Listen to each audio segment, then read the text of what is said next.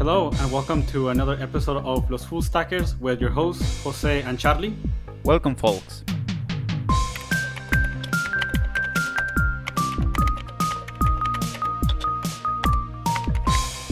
And today we are really excited to bring you this episode. In part, we have been planning for a while. It is an episode that hits home and also is more relevant than ever. And that is the topic of diversity and inclusion. And honestly, Charlie and I thought that there is no Los Full Stackers without this discussion. For Latinos like us, like living in the US, putting the topic on the table means realizing that there is a clear problem in the industry and we want to be part of that change. We honestly started this podcast as an idea to become a bridge that connects with English and Spanish speaking communities. Our commitment is to deliver content that is accessible, where any listener can jump in at any age, school level, mid career, and we can meet you in a place where maybe we can build a space for you to learn and grow. And to do this and to bring this conversation to the uh, to our podcast, we invited two amazing guests, which I'm really uh, excited to have them on on our on our show. Uh, we we have Dr. Fiona Lee. Fiona is a PhD. She got her PhD in social psychology at Stanford University, uh, where where her research was on understanding the psychological barriers women face in professional settings. Currently, she is working at Pinterest, working as a people scientist. She just started a couple of uh, a couple of weeks ago, and also she's working there to understand inclusion and diversity at Pinterest and make action plans for the uh, for the company. But before joining Pinterest, she actually that's how we actually met uh, Fiona. She was working at as a people t- scientist at Humu, where that's where she met uh, Charlie and I at the at the company where she was doing similar work as a people scientist, and most of her work related to the driving and leading the work for the DNI product that that nudges people towards inclusive behaviors at work. And also we have our, our, our other guest is Diana Lizarraga. Uh, Diana has been working on equity and inclusion since 1995. She has been working at UC Berkeley for 17 years, advocating for STEM communities. Some of her current research has been on techno inclusion, which we'll be hearing a lot later in the later in the podcast. I'm really excited to hear this conversation of where it takes us, and is currently getting ready to launch at the end of the month a 200-page STEM guidebook uh, called start.berkeley.edu. And currently, she's spending her shelter in place time with her family, also printing, doing 3D printing of PPE face shields for community health clinics like Clinica Tepati. Welcome, Fiona and Diana. We're truly happy to have you in the show. Super excited to have you. Thank you for having us. Hello. Thank you. That was an amazing uh, introduction. Super happy to be here. Thank you, thank you, and also like this is like our, we're super excited to have you as our first guest of honor and also first guest to coming to the coming to the show. And I think to kick off the conversation, I think first of all I would like to ask. Uh, maybe we can start with you, uh, Fiona. I think it will, and also we'll, we'll go with you, uh, Diana, as well. Uh, the first thing, the first thing that I wanted to ask you was, what is DNI? What is diversity and inclusion from the point of view of your profession, uh, Fiona? Well, that's a very big question to start. Um, so DNI, it stands for diversity and inclusion. And so I, my profession is within um, private sector and um, diversity and inclusion can be defined in many different ways across different industries and different companies. So I want to just kind of preface that what I share today will be something that represents um, what I've been working on. Um, but I just want to acknowledge that there are many different ways of understanding and defining what DNI means. And I also believe that every single person should come up with their own definition of like what mm-hmm. DNI means to them. Um, but from my experience so far, um, the way that diversity and inclusion is um, understood within private sector is um, diversity usually ta- is it refers to how like literally how diverse the workforce is. So like people who are making up that organization, like how um, diverse those people are, diverse background those people are coming from. Different parts of that organization is representative of um, diverse thoughts and backgrounds, um, or cultural backgrounds or identities. Inclusion is um, more about the culture, so how inclusive the environment is for people to feel like they are valued and they have um, an opportunity to succeed at the organization um, and whether they can really express themselves as they wish and whether that environment is encouraging people to feel that way. So um, and i really see that as two part. So diversity is kind of more about like the numeric representation of people um, and who are um, in that meeting or who are in this organization. And inclusion is more about like what is the culture like and whether um, those people in this group are feeling like they can speak up and um, be their best selves. Great. And then for you, Diana, for, I know you've been doing a lot of work in academia. You were working at UC Berkeley for 17 years. And then from your perspective, what do you think is your perspective on this question in terms of the from the academia and the academia perspective? You know, my take on diversity, equity, and inclusion is that it stands for excellence. Um, you know, when you're looking at diversity, you're looking at personal experiences, their values, their worldviews, their culture, their circumstances. And those can translate into language, religion, ethnicity, gender, sexual orientation, um, economic status, geographic region, a, a lot of different areas. So, are we creating spaces for uh, people to be successful? You know, success zones, if you will. Um, when I think about inclusion, we think about creating those environments where these folks can feel welcomed and respected and appreciated and valued and also in the berkeley context challenged right we want you to feel appreciated but also challenged um, because we, we want your mind to grow as you're a student here or as you're doing research here there is a, um, a researcher by the name of lewin and he looked at it as he was a let me see he was an educational psychologist and he said um, behavior is a function of the person that you are and the environment that you're in. So that's a very important statement because um, it's it's not the same thing if we give everybody a shoe, right? Uh, everybody gets a shoe. Oh yeah, hey, that's you know everybody is getting the same thing, but the shoe has to fit. So that's where kind of equity comes in. It's that that guarantee of fair treatment and access and opportunity for everybody to advance. And so, you know, trying to remove the barriers, that's what we work on um, to prevent people from their full participation. We don't want that. So, how do we remove those barriers? How do we create opportunity? And that's when I say when we think about diversity and inclusion and equity, we're really thinking of standards of success and standards of excellence. Nice. That's pretty cool. So, Diana, if you're okay, let's start the following question with you. Sure. So, we want to know where did your D&I journey begin? Sure. So um, for me, I was a waitress for nine years. Um, I ended up transferring as a community college student. Um, but what I recognized as just, you know, being a waitress is that um, I was treated differently, right? I, I, people didn't take me as seriously.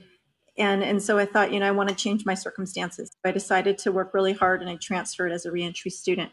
So my work with equity and inclusion began at community college when I worked for a program called Math, um, Math Engineering and Science Achievement Program called MESA, and I was a student in that program. But what it helped me realize is that there were so many discrepancies in education. There was so much hidden curriculum that many of us who came from non dominant backgrounds were facing that without a little bit of support and guidance, it would be a really long journey. So I really appreciated their help, but it also helped me start to make light of STEM education, higher education inequities. And the reality was, I wasn't seeing any professors that looked like me, you know? So, where were the role models that I could look up to? And even now, um, as I've worked to finish my doctorate, I think there's only 4% of Latinx um, folks that have doctorates, right? So the numbers are kind of small. So my work started there when I transferred to UC Davis one of the jobs that I helped put myself through school was was I taught myself how to code. So this was in the late 90s. This is like 97 or so, and I was literally in a, in a landscape of programmers where I really didn't see anybody that looked like me. So I was doing my code at night, building websites, helping put myself through school. But I also realized from that point on that my work with equity and inclusion kind of started there because there was a lack of representation um, of women in coding. There was a lack of representation of imagery of what success looked like. Um, so it, it started in the 90s, and I still am passionate about it today. Wow, that's really inspiring. And let's jump this time with uh, Fiona. Let me rephrase the question this time. Uh, when did the conversation start for you? I'll kind of start from like my background. So like I actually grew up in South Korea and I moved to the States when I started my college. And Korea is actually a very homogenous country. Um, it only has one ethnic ethnic group, Koreans. We all speak the same language. So it's very not diverse country, and it's actually um, one of the least diverse country in the world. So coming growing growing up in Korea, and then I moved to the states. Um, I had very different kind of upbringing, like not having experienced what it's like to witness or experience like racism. Um, although I would say like Korea has like some kind of um, patriarchal kind of culture. So as a woman, I would have experienced like those things. But I, but I would say that in Korean culture, I wasn't really exposed to this idea of diversity and inclusion much. Um, and then I came here and then I studied as an immigrant who had pretty severe language barrier to begin with. And I had my own experiences, but didn't really have like words to describe my experience. I always thought that, oh, English is not my first language. I'm not American. So like I kind of thought that it's I um, I don't belong here, and I'm not even feeling bad about it because I chose to come here. Um, and then when I started my PhD, um, my lab um, uh, professors who were leading the lab um, did a lot of research on um, understanding stereotype threat, like threats that people experience when they know that there are stereotypes targeting their social group and how that can harm academic achievement of students um, or how they can um, prevent a woman from succeeding. So I got exposed to a lot of ideas of like stereotypes and um, prejudice, this type of dynamics that interpersonal um, dynamics that happen when there are multiple social groups. Um, and then it was like not even termed as DNI, but then all like these very psychological processes that um, are that are real in our day-to-day experiences and then i resonated with those um, examples of um, stereotypes or prejudice or discrimination what it feels like to be in a situation where i have this pressure that makes me feel nervous and not being able to um, be my best self and that really gave me the language that I can use to explain my experience. And I just knew 100% that this is real and this is really affecting people's experience. Um, and if there's any way to um, help lifting that, like literally, like barrier that's preventing people to be their best self, like that will be really meaningful. So I wanted to really understand the process, like psychological process of um, how these stereotyping or discrimination affects the target of um, discrimination and how what, then what can we do to um, make sure everyone really thrive and tap into their potential um, what is like what can the individuals do or what can organizations or um, bigger social institutions can do so that was like where i kind of started becoming really interested in this line of research and um, I started working on dissertation that I can talk about later um, at length um, on how what um, kind of psychological barriers that women face and how can that be address, addressed. But that's kind of how it began. And as I started working um, in industry after finishing my PhD, I learned that there like DNI is like a term that kind of talks about many things, like all of these psychological processes. So that I heard, like I kind of have to do like a work to like relearn like the language that are used in the um, in like a more uh, industry setting. Yeah, and I uh, and I wanted to like bring another point here. I think it's I, I like what you when you were mentioning that there was you felt there was like a like a responsibility not just from the the like people experiencing some kind of like you know like a like a flavor of diversity inclusion, but also like people who are like kind of like acting as well, kind of like people who are affecting people's lives. So I think a next topic that I wanted to bring as well and here in, in, this conversation was like the responsibility. You know, I think there is, I feel there is a responsibility from people that might feel that either like they're, they're trying to like, you know, like join some kind of a, a, community or you're a member of a community, you know, either you're acting as a member, there's also like other members who, are, who eventually you become friends. And this could be, you know, different places. You know, this could be in academia where you are surrounded by professors, you're surrounded by like uh, students, uh, deans, and then in the workplace we have managers, directors, CEOs. You know, so maybe we could start with maybe with with you, uh, uh, Diana. And I think I wanted to ask, you know, like we have this different persona, no different people who work in these communities. And my question for this would be, what do we think is the the responsibility uh, of these personas in, in, in these communities to create these places, these spaces where diversity and inclusion could thrive. You know, we could like have like places where people could feel like uh, like they could be the true the true the true selves in those in those places.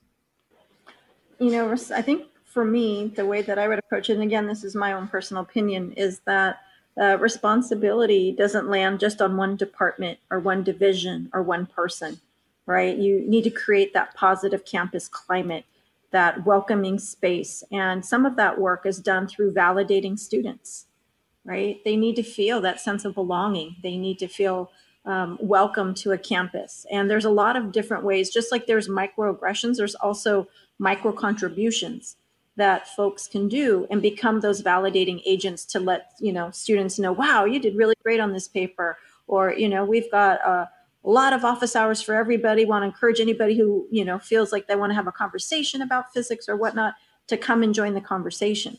So it's it's also about creating those welcoming attitudes and using the language that's inclusive but also understanding that there's so many differences right? Students are made up of so many different attributes so many different backgrounds um, how do you think about being inclusive to everybody? Sometimes that's overwhelming for a staff person or for faculty. So, how do you get started?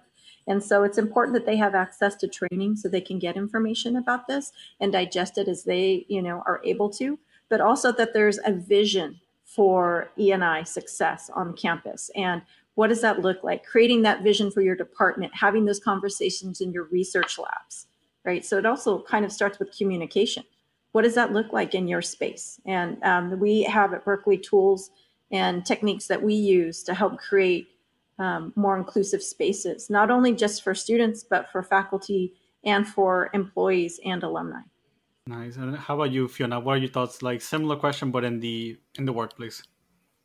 Yeah, they are, so they are in the workplace. I'm just going to talk about organizations in general, and there are I can think of different players like the leadership who is usually in charge of um, setting the company value and um, also creating um, procedures and processes for promotion or hiring and like many things that really shape um, the operation of the company.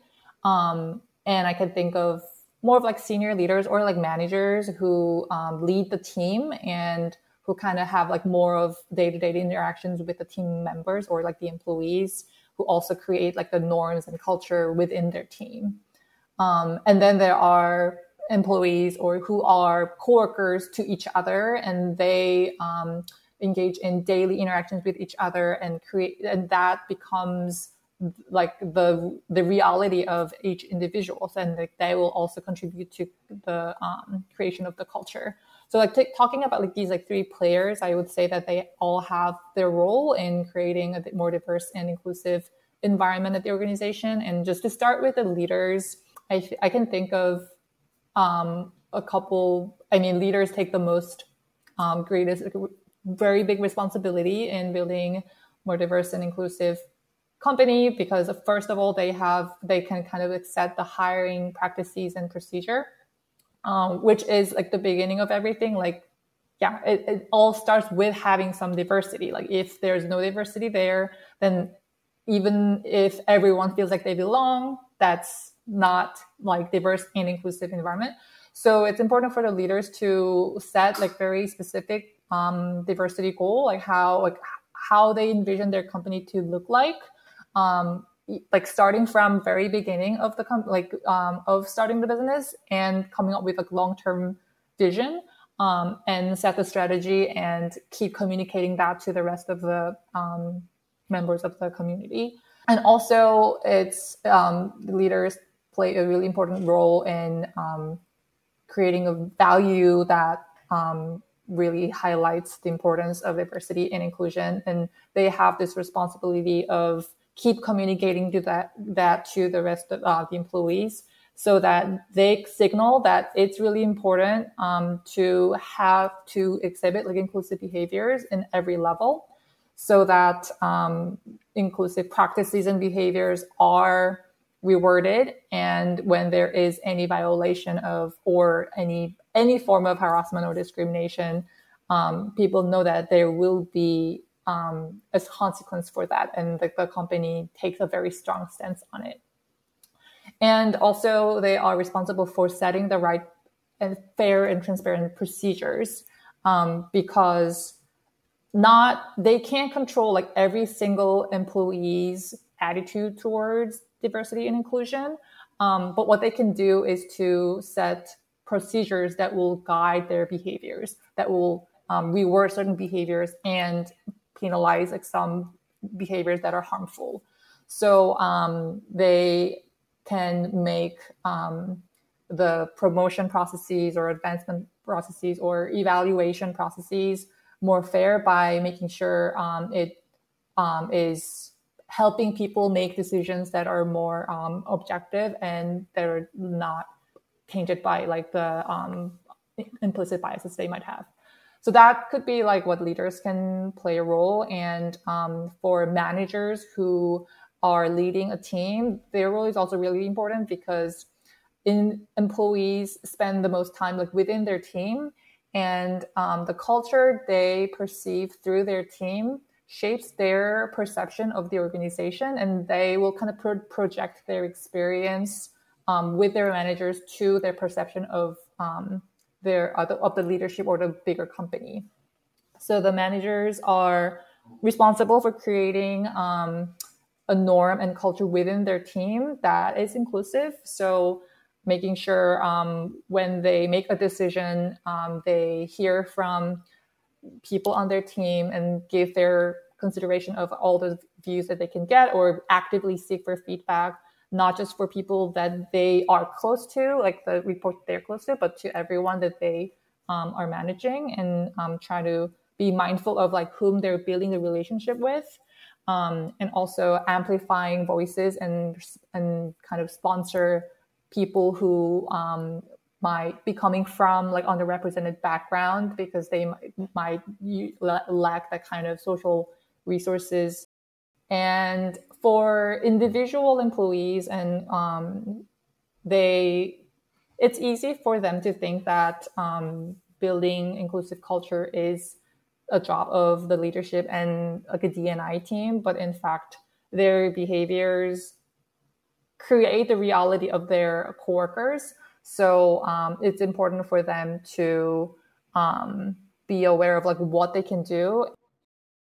And if I can add to Fiona's comments, um, you know, when we're talking about looking at organizational culture, you know, whether it's the team lead or the vice president, you really need to understand your particular um, group's currency. You know if you're in a research setting it might be your lab currency. What does that look like? And you really need to have conversation and these sometimes are healthy what we call healthy conversations um, about some of the things that you're seeing and you need to be able to ask when we talk about responsibility there are ways for um, staff to ask questions you know does does the company have or does the department have a strategic plan for equity and inclusion? Is that part of their mission their vision? What are the core values? And and has your company had an employee climate survey? And if so what are the results right? Often um, that can be very helpful in understanding how you might um, prepare to embrace change if it's needed and you know you need to have those self assessments to gather that type of information so that you can really make the best decision um, for your community of employees uh, expanding the capability of not just your team but the organization and, and providing those pathways to think about um, promoting success of your workforce. And again, you know, preparing in some cases to embrace the change that may need to yeah, happen. For sure. And for individuals, it's really important for them to believe that the change is possible. And when there is an opportunity to share their feedback, um, share um, their experience so that they can inform the decision made by the leadership. And one thing that I want to talk about, what individuals can do or they're responsible for, is to constantly learn from others and be open to different different ideas or different perspectives um, opinions coming from someone who are very different from them like a re- uh, immediate reaction when you are talking to someone who are very different from you like you might immediately just feel like um, feel like less open because it's it's just different and i'm not used to it i don't find it um, comfortable and an immediate reaction can be kind of rejected or be more defensive not be interested. Um, but it's really about um, opening yourself to multiple views and um, constantly learn from perspectives that might be different from yours. yours. It's really cool to hear that there are benefits uh, from diversity and inclusion in the workplace and in academia. Um, but there's a concern that we hear very often from folks in the IT industry and also from our listeners, and it is about the impact of diversity and inclusion in products. Uh, for example, while developing a product, um, there are some people that think that diversity and inclusion is just a marketing trend to gain attraction and potential coworkers or employees. Um, and we want to know if there is actually any real impact in the development of a product if we treat uh, diversity and inclusion as a first class citizen. Yeah, sure. And I would say like 100%. And also that's um, actually like the reason that companies or any organization should invest in diversity and inclusion is, um, I mean, there are many, many reasons um, because it's like the right thing to do. And it is um, to ensure that everyone has an opportunity to tap into their potential. But um, it, it's not just like a nice thing to have, but it is like a critical to the success of the organization. Um, and there's many research that shows how um, a more diverse team or a more diverse organization um, is also more innovative and they are better at coming up with more creative solutions. And if you really think about what diversity and inclusion means, it's pretty obvious because that if you have a team of people that have many more different types of life experiences or skill sets or perspectives, then you start with a greater and broader pool of ideas to begin with.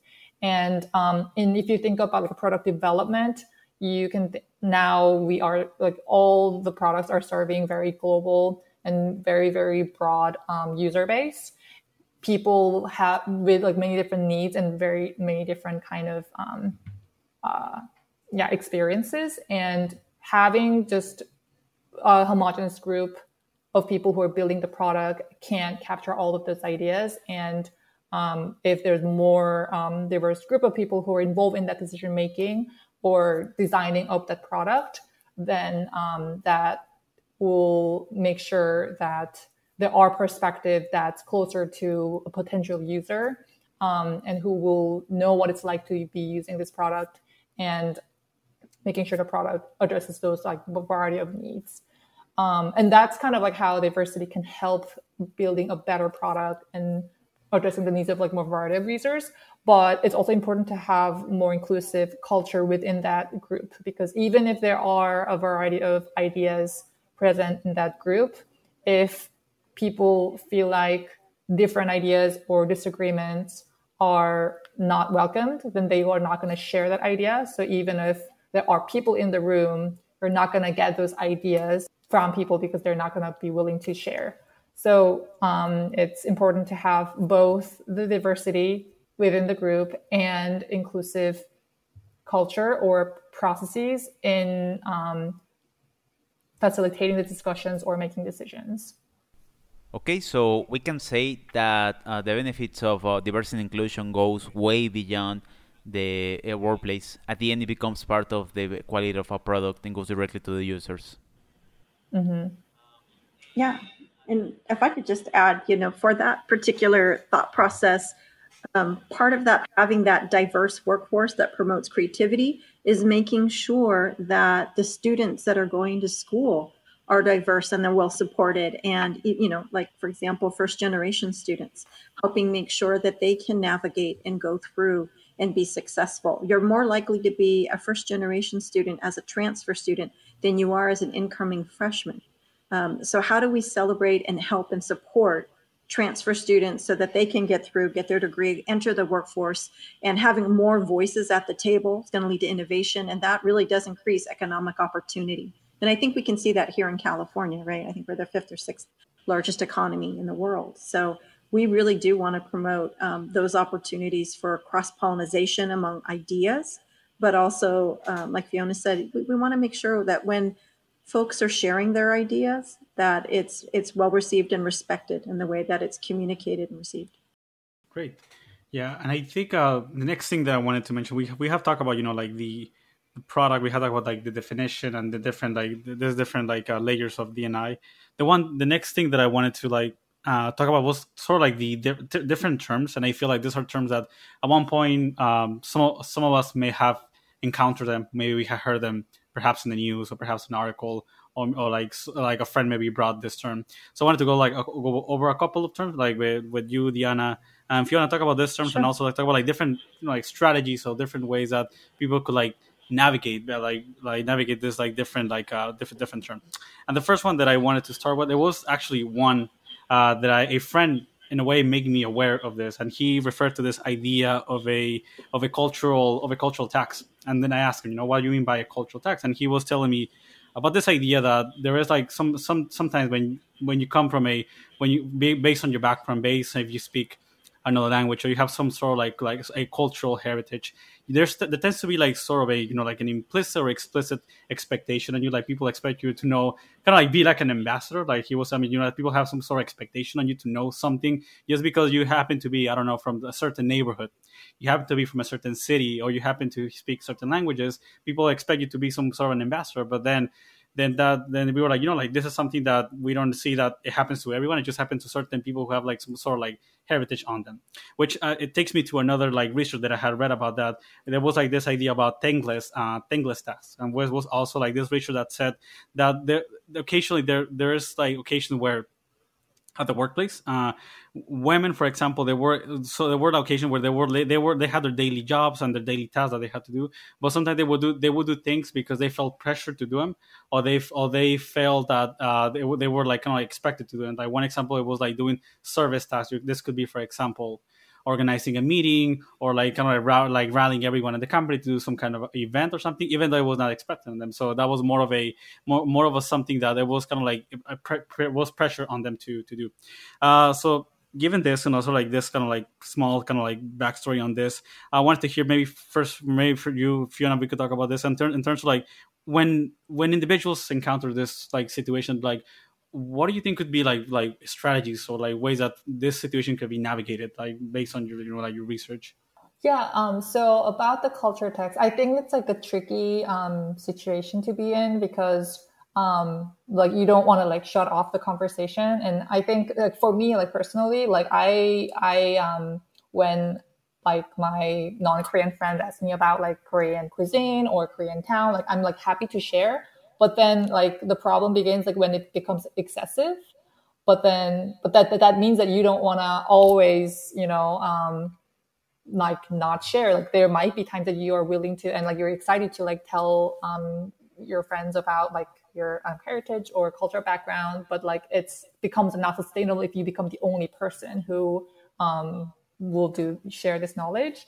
Um so i think so eventually i think there is, especially in the context of organization there's a lot that um, others can do like um, because it's the burden on that individual and it's too much of an ask to um, tell that person to you know um, navigate it yourself although they need like a real help. So i think eventually um, it's um, like leaders or allies or others are responsible for being more aware of like what kind of questions they ask um, and doing the homework yourself and doing research yourself and then um, uh, reach out for additional like help or um, information when it's like really necessary um, and for leaders or kind of um, uh, policymakers to make more of like a standardized kind of platform or um, programs that can um, facilitate that type of education um, and lift that burden from those individuals like make it like a part of the organizational process mm-hmm. so i think that like eventually it's like really up to the leaders and um, individuals or um, people who are reaching out to these individuals um, to do but like for individuals like when they find themselves in the situation like that i don't i'm not sure if this is like a really good solution but i think it's good to um, share um, not just like if you just like give like one answer to that question then it becomes like they will like keep coming back to you for for um, getting find, finding more information. But I think it'll be nice to kind of point them to the right resources where they can really have like a deeper learning. So instead of just like um, giving like one just like a very short and like uh, immediate answer to that particular question,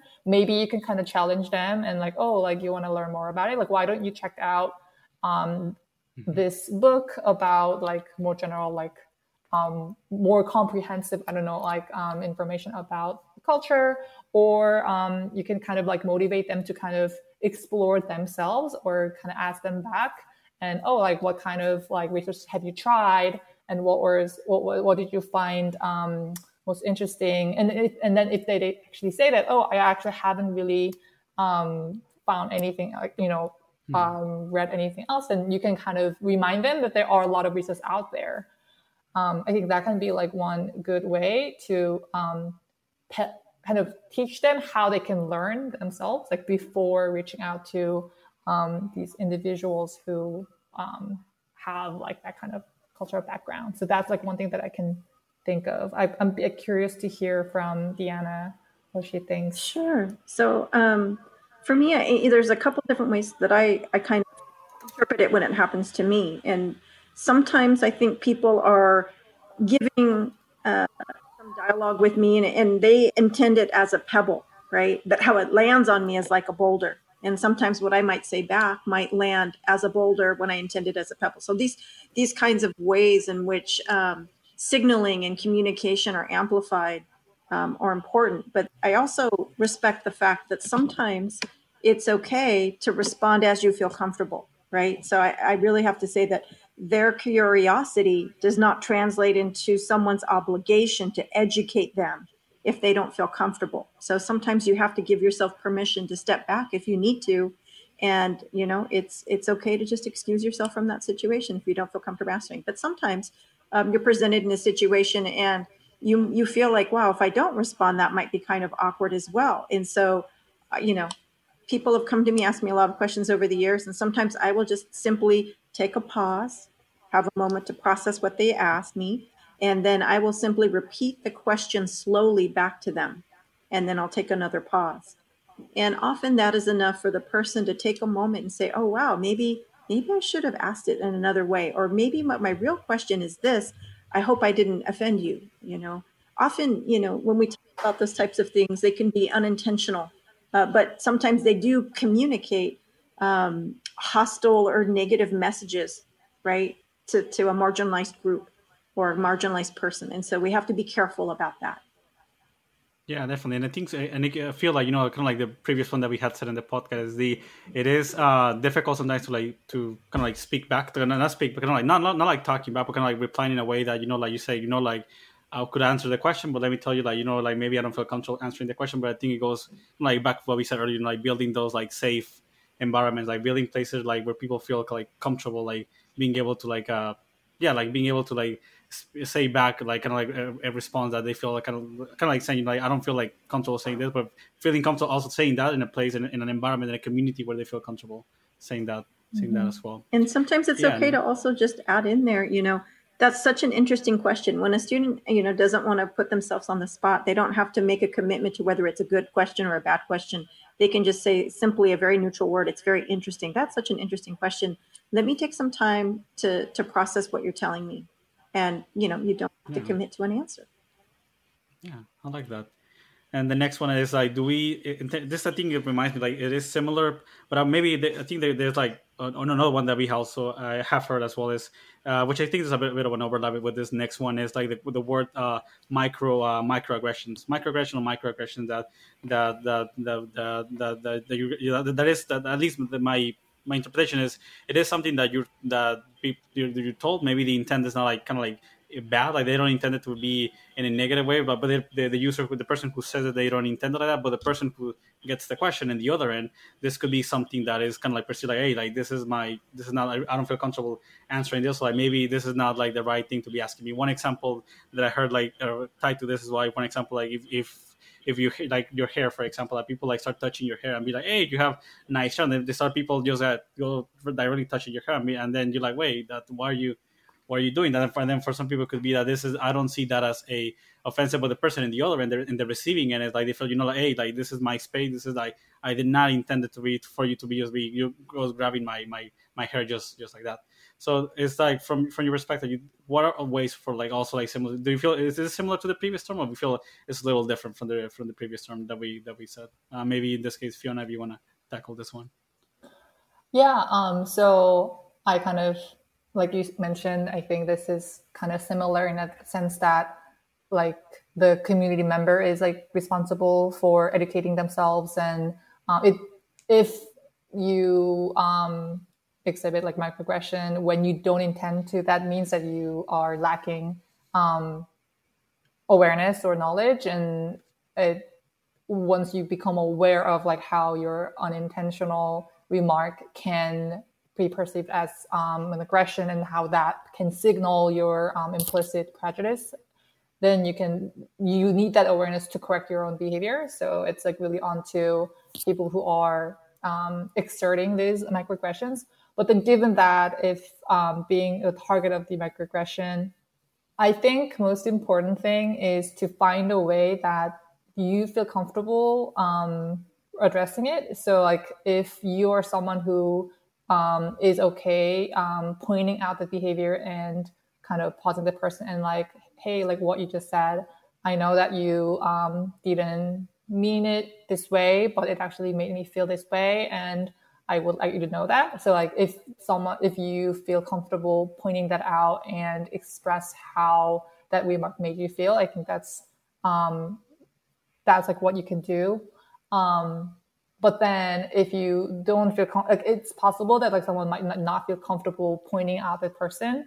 And then i think instead of pushing yourself to um, confronting it i think there's some value in exploring what other ways are um, am i comfortable um, coping this situation with. So for example i kind of like using humor and um, instead of saying that oh like i you know that was not nice or like doing that. I kind of like try to make it like lighthearted. I don't know if it's the best um, uh, strategy but that works for me and it helps me engage with the situation, situation more instead of doing nothing. So i do believe that it's like better than not doing anything.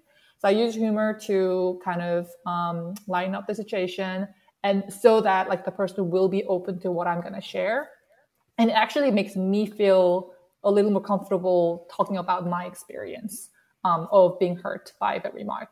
So that's like one example of like how you can find a way that works for you. Yeah.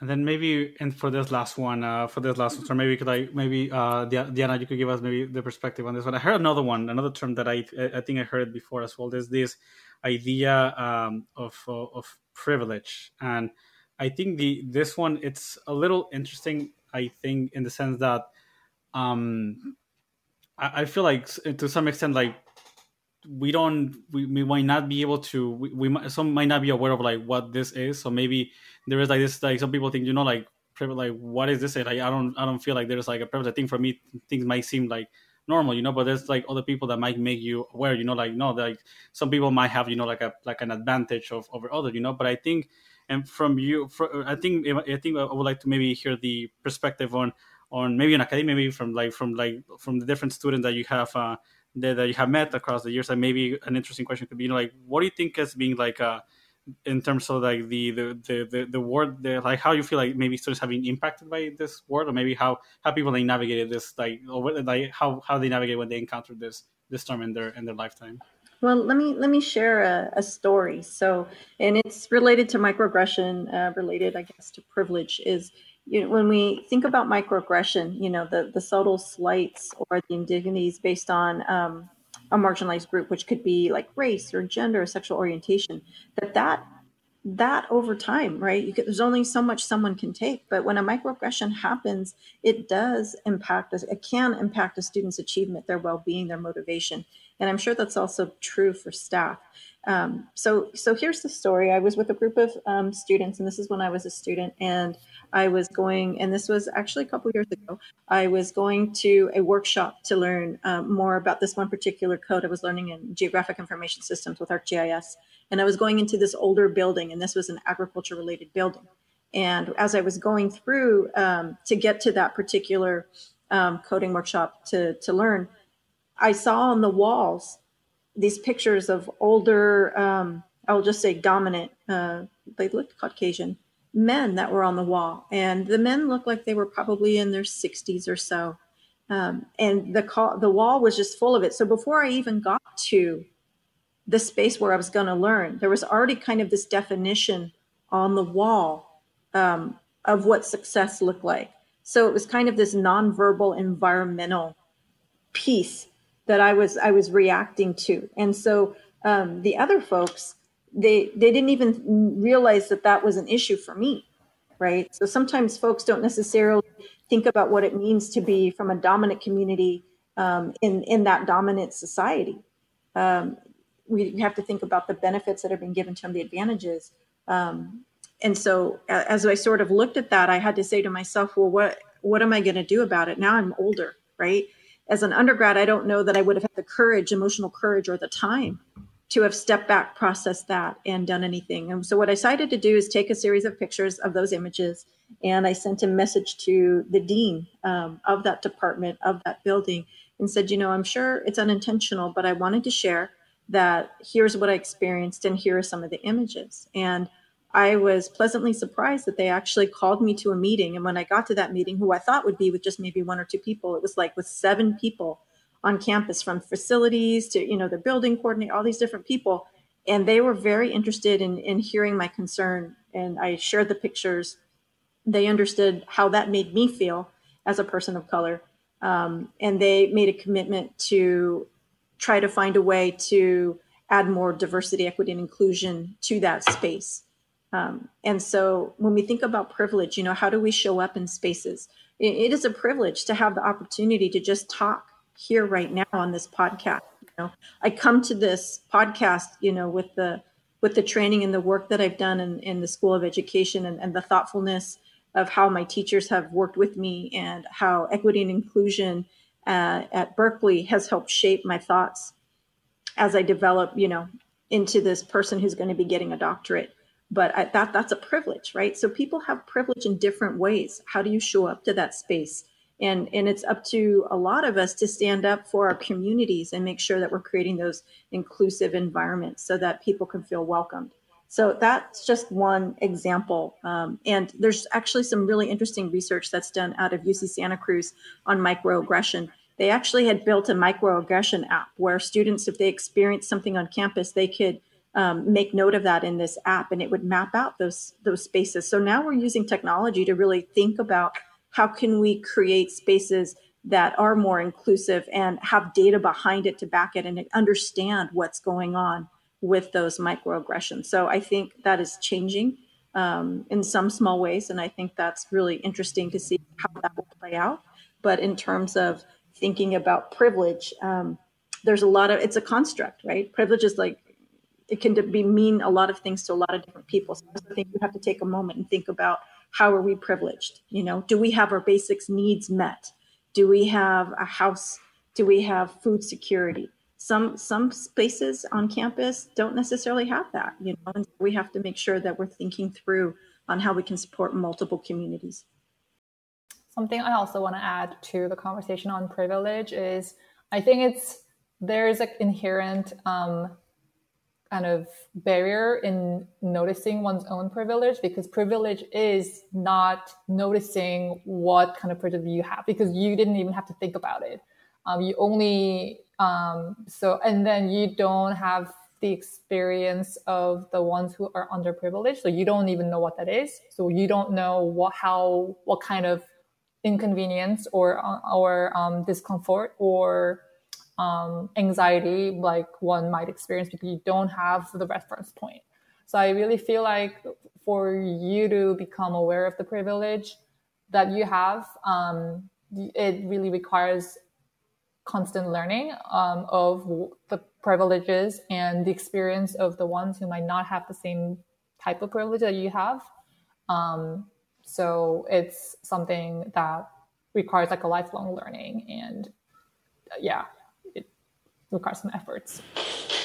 Yeah, there was a researcher, her, uh, like McIntosh, but she had written about, and, and that's sort of like the first time that I kind of as I read her research, was like, wow, you know, that was a big change that she did with her work unpacking the invisible knapsack. So a lot of what we talk when people talk about white privilege, a lot um, of, of, focus is brought back to that research by um, McIntosh, who who kind of mapped that out and kind of made that um, part of the diversity discussion where that maybe wasn't in the same space before. So I think that's also really important is that there are researchers out there that are doing this and, and those are things that people can, if they're interested, learn more about. Mm-hmm. Wow, that's great. And it has been really interesting to understand better what is DNI and what is important to open the conversation. But let's talk about actions. We know that you have been working on some research and initiatives to confront this situation. Let's start with you, Diana. Uh, we know that you are uh, currently finding and recruiting undergraduate students to pursue STEM careers. And at the same time, you are driving ideas on the theory of tech inclusion, where you are working on building digital spaces with a lens of equity and inclusion. And we want to know how did the theory start? And also, what are some examples where these spaces are driving change? Sure. So I started thinking about techno inclusion a while back. So um, must have been around 2009 or so. I got the call um, from my doctor saying, "Hey, you're going to have to start chemotherapy." And I was really taken back by that because I was like, "Oh no, no one wants to do that." I was also really concerned that I was going to lose touch with my students, and so I started really um, thinking through how I was going to be able to connect with them without commuting from Davis to Berkeley um, because I would be too ill to go on the train or, or to commute. Um, and so I started texting my students and I started um, Skyping with them. And that I thought, you know, I don't know if they'll they'll embrace that, but they really did. And so what I started doing these just sort of micro touches with them, checking in with them. And what I realized is that that experience was actually very meaningful to them, but also um, it was something that it was their way of communicating. These students were technologically amplified students in a way that other generations of students weren't. So they were super hyper connected, and they were they were what I call extreme learners. Um, we're seeing students now that are triple majors, so they're not just like math or physics; they're math, physics, data science. So triple majors. So working with this generation of students and trying to find practices with equity and inclusion um, that I could share with them, I started thinking about okay, I could start sending out positive text messages and kind of validating the things that they were doing, like great job on your research poster or, or things like that. Or when I found a great article, or when like Mae Jemison was coming to the Bay Area to give a talk, I could say, oh, hey, you know, this is you in 10 years, you know, so just positive ways of kind of creating a, a positive campus climate and validating their their STEM trajectory where they wanted to go. But there, what I found is when I started my doctorate, I, I couldn't find a term for that, right? A way of kind of validating and creating a sense of belonging um, using technology and equity and inclusion. And so I kept looking, I kept looking, and I found three theories that I really liked um, in the areas of positive organizational culture, or we would call that maybe campus climate at a university, um, sense of belonging, and validation. And so when I couldn't find anything, I finally decided, well, I'm just going to kind of create my own theory. I, you know, you don't set off to the doctorate to go, I'm going to create my own theory, but that's just sort of the journey that I went on was creating this theory so that I could have a way to use equity inclusion through technology to either have a sense of belonging or positive organizational culture or validation to students, or, you know, if you were in a company, you could call it employees um, that connect them to activities, information, opportunities, and networks, because that's really important. So as I've evolved that, so I finally came to a place where I felt really good about that theory in, in about 2018, and then I kind of polished it up in 2019. So now that I have this theory, how do I how do I use it, right? Because it involves digital spaces, equity and inclusion, and human behavior. Um, and so I started building this giant website, which I'm getting ready to launch in a couple weeks, and it's called uh, star.berkeley.edu. So when you think about like what are some examples of techno inclusion, there are a lot of things that people are already doing just in everyday life that are very techno inclusive and they might not realize it, but now there's a word. So for me, for this website, I decided I'm going to make um, some STEM profiles of students from a lot of different backgrounds.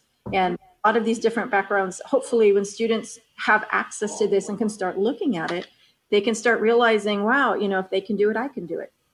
So how do we kind of create those um, those similarities, those those differences? Um, how do we think about that in a way that will help us connect students in a positive manner? Um, so another way might be techno inclusion when you put in, for example, if you're using Zoom and instead of saying just your name, Diana, you might say Diana, um, she, her, ella, right? So you might use your pronouns. That's another way of using techno inclusion. Um, something else with techno inclusion that we did was um, when graduation celebrations were canceled, that was really, really hard because so many students didn't get that experience. And so we had an online virtual um, graduation celebration and we had Cal's mariachi band play, and that was very meaningful to students. So creating those ways of connecting them to opportunities and networks, really important. Another thing that might be techno inclusive if um, yeah, let's talk about emojis, right? So emojis have been around for a while, but uh, every year they launch new emojis. And what we're finding is that there's more inclusive emojis that are being shown so that more identities can be represented. When emojis first came out, there wasn't necessarily emojis um, using um, a wheelchair, for example. And now that is one that we have, and that wasn't there before. If a student is texting me and they are like, oh, you know, can you please write me a letter of rec? And they have like brown hands praying. And I respond to them with a brown thumb saying, absolutely, we'd be happy to do that. That's a way of us checking each other in, in a way um, we recognize and appreciate that other person's identity. So techno inclusion can be a lot of different things, but that creating a digital database that has really important, you know, not just the categories for the search terms, but the tags um, are inclusive. And I'm really excited about start.berkeley.edu because in phase two of that, we're launching a lot. We used grounded theory to go through about 300 search terms and organize them into themes so that we could create categories and really good tags. Um, so that's another example um, of techno inclusion. I really like the example of the emoji, and I even kind of think of it as like a micro inclusion because it kind of signals like what is if you don't have like that option, then you will take it as like a signal of like what is standard, what is normal, who belongs to this digital environment. But then um, making um, having more um, representation of skin color or um, people who might be living with disability i think that signals to those people that like they belong and they are part of this digital community. And i think we all want that right? So it's not just looking at the in-person physicalness of a company. It's also looking at those digital spaces. How is a campus being inclusive to students right? We were especially supposed to launch this website in January 2021, but I really felt like I could cut all of the steps in half and do a phase one, phase two, because I really wanted to provide students with opportunity and hope that they will feel valued by all these different programs and resources and communities that are just waiting to meet them. So I think you know there's different ways we can connect, but but being intentional, I think that's the key word, intentional about making those digital spaces um, welcoming for all. And, and that also, you know, uh, to the photos that you use, to the way that your search engine works, um, the words that you're using. So it's, it's been a great project. I, I love the research and I'm excited that this is, you know, moving forward and I'm hoping to finish my doctorate in a few months, but it's been the journey. I have a following question about uh, the skin color for the emojis. I think a couple of years ago we only had um, the yellow skin colors and sometimes the green color. Um, exactly. And I think there might be people that uh, can say, let's keep it simple. Uh, let's go back to just have uh, the yellow skin color and stop the debate.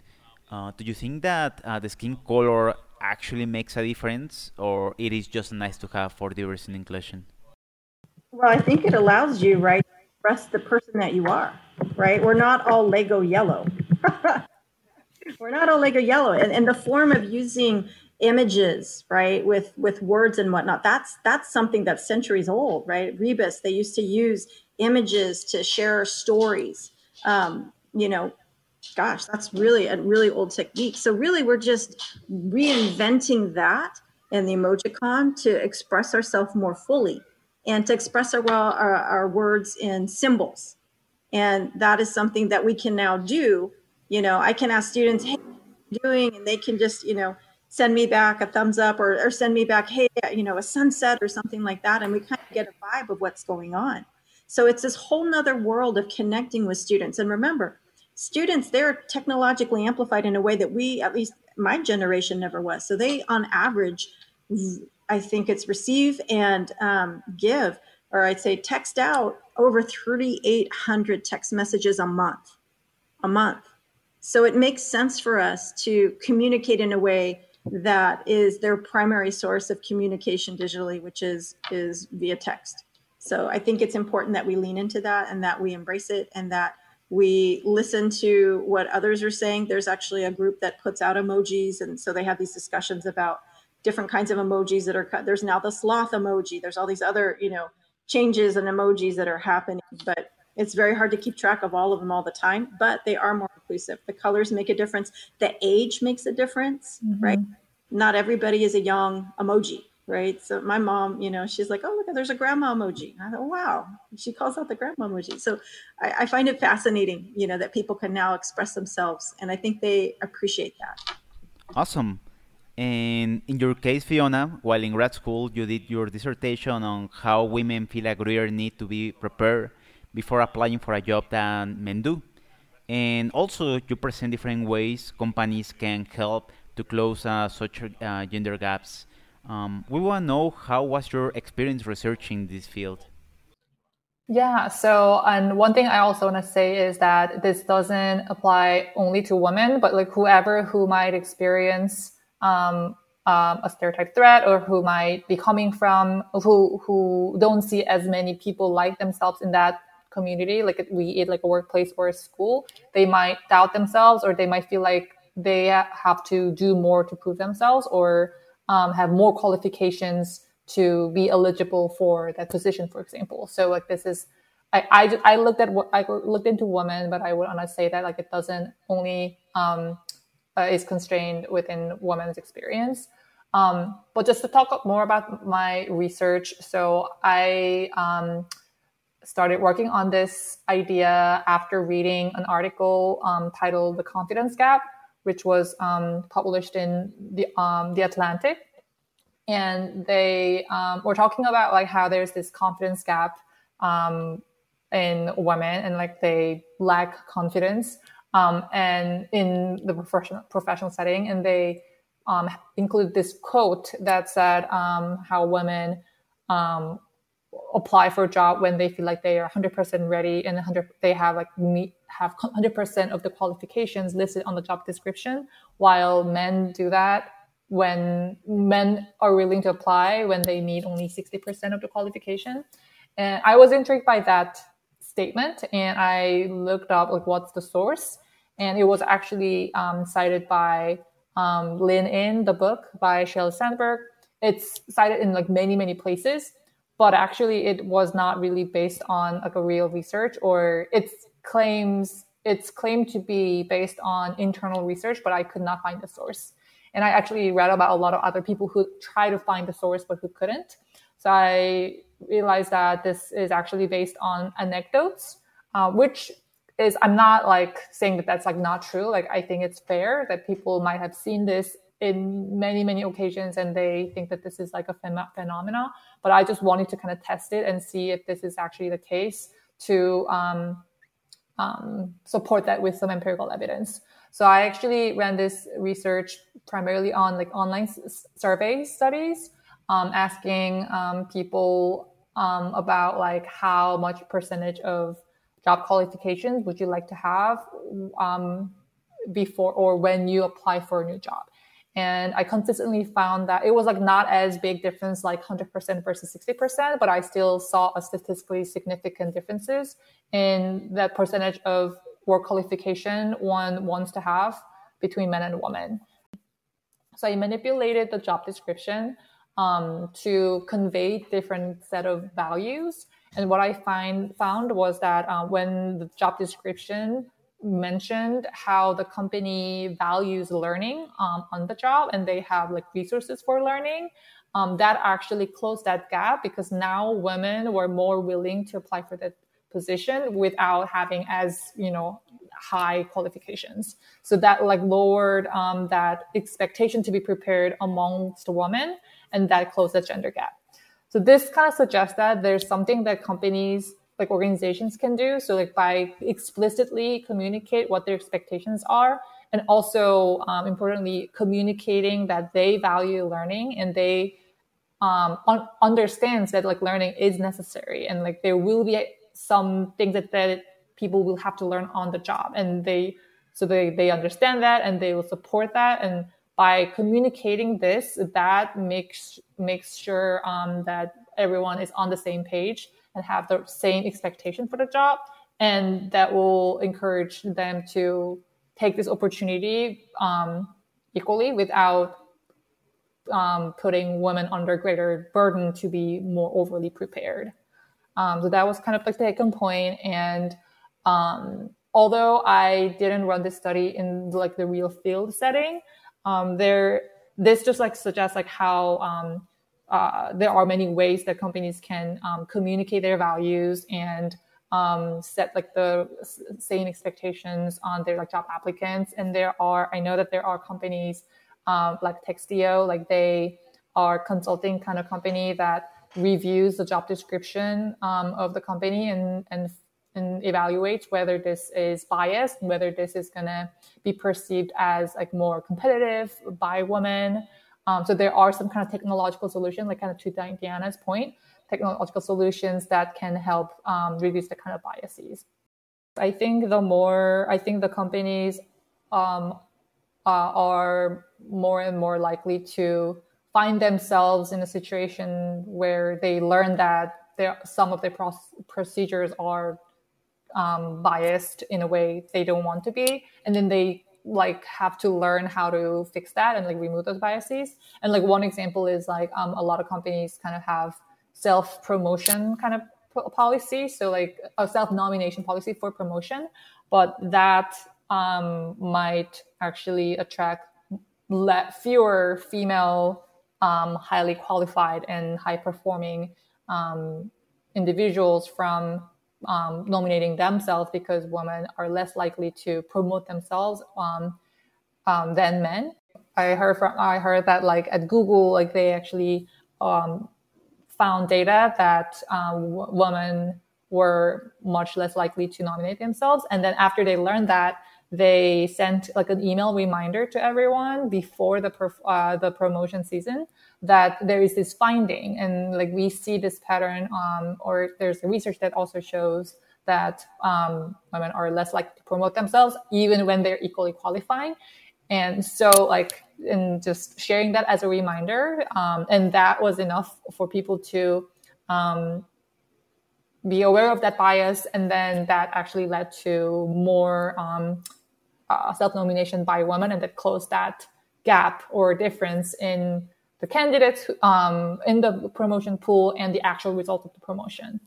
Um, so I would say that like companies are becoming aware of these type of um, implicit like biases that are present in policies, and they're making some efforts to remove them from their um, practices.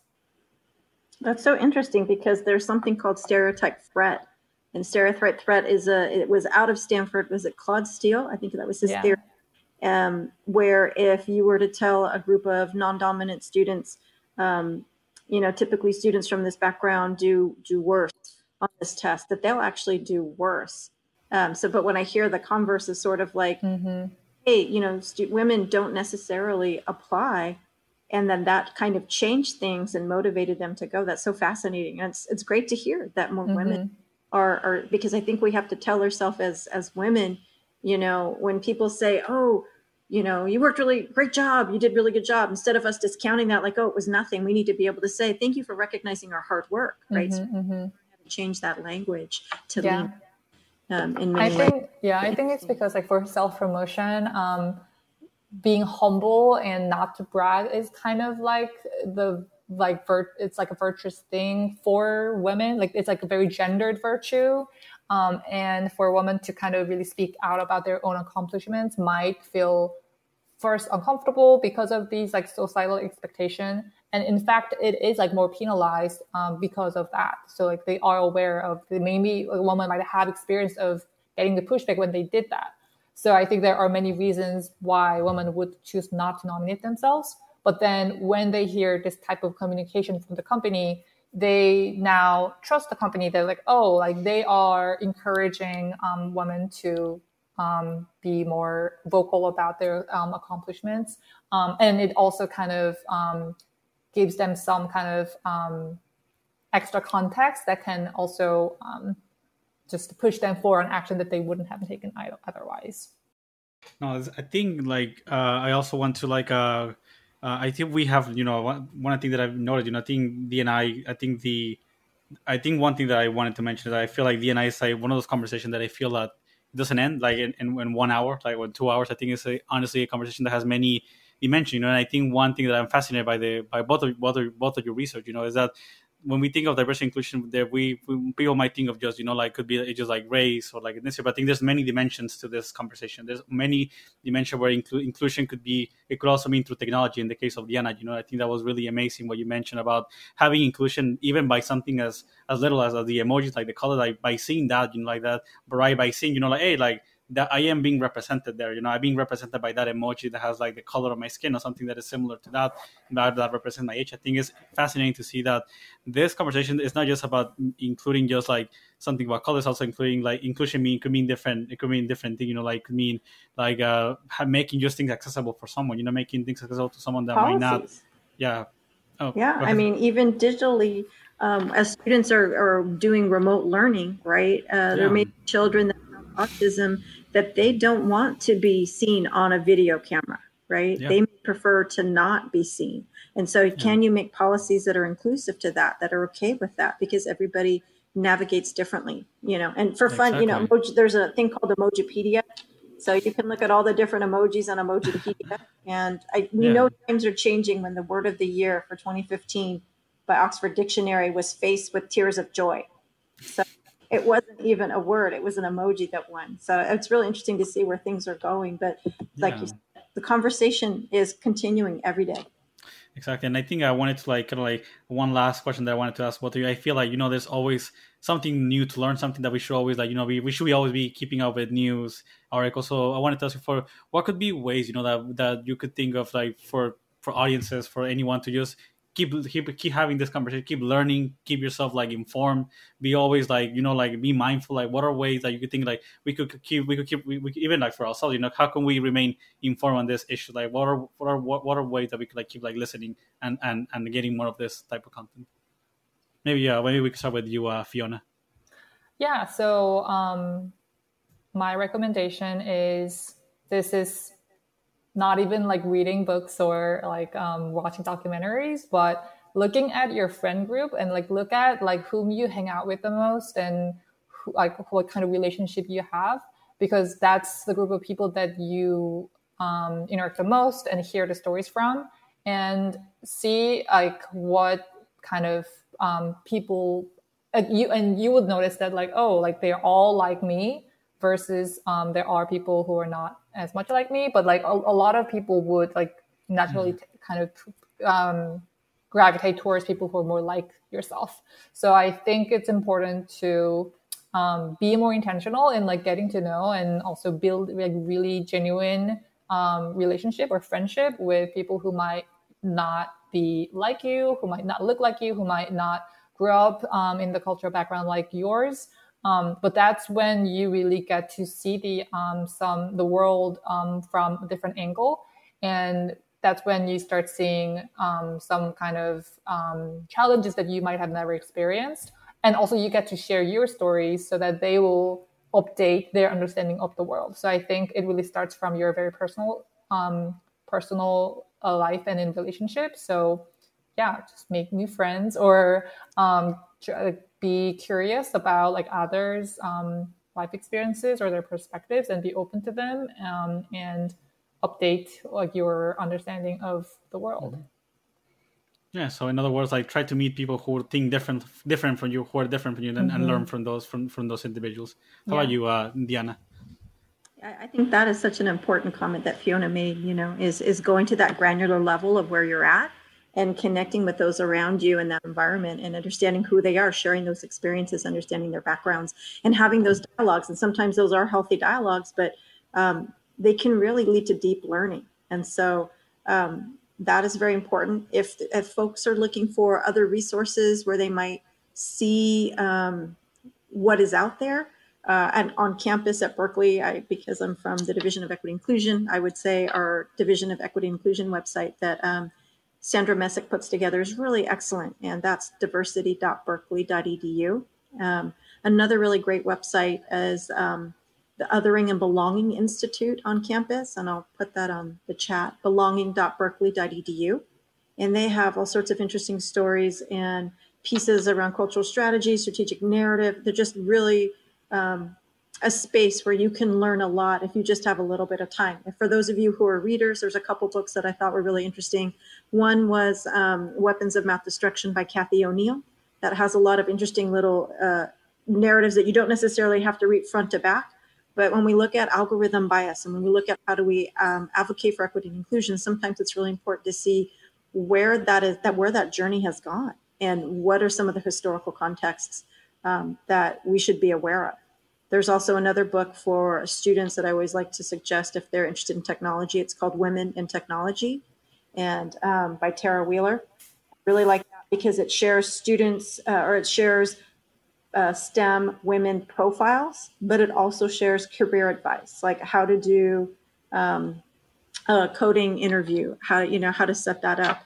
So those are kind of four resources that I can think of that um, could help you know, kind of expand that constant yeah. um, foundation that folks are building with equity and inclusion and diversity.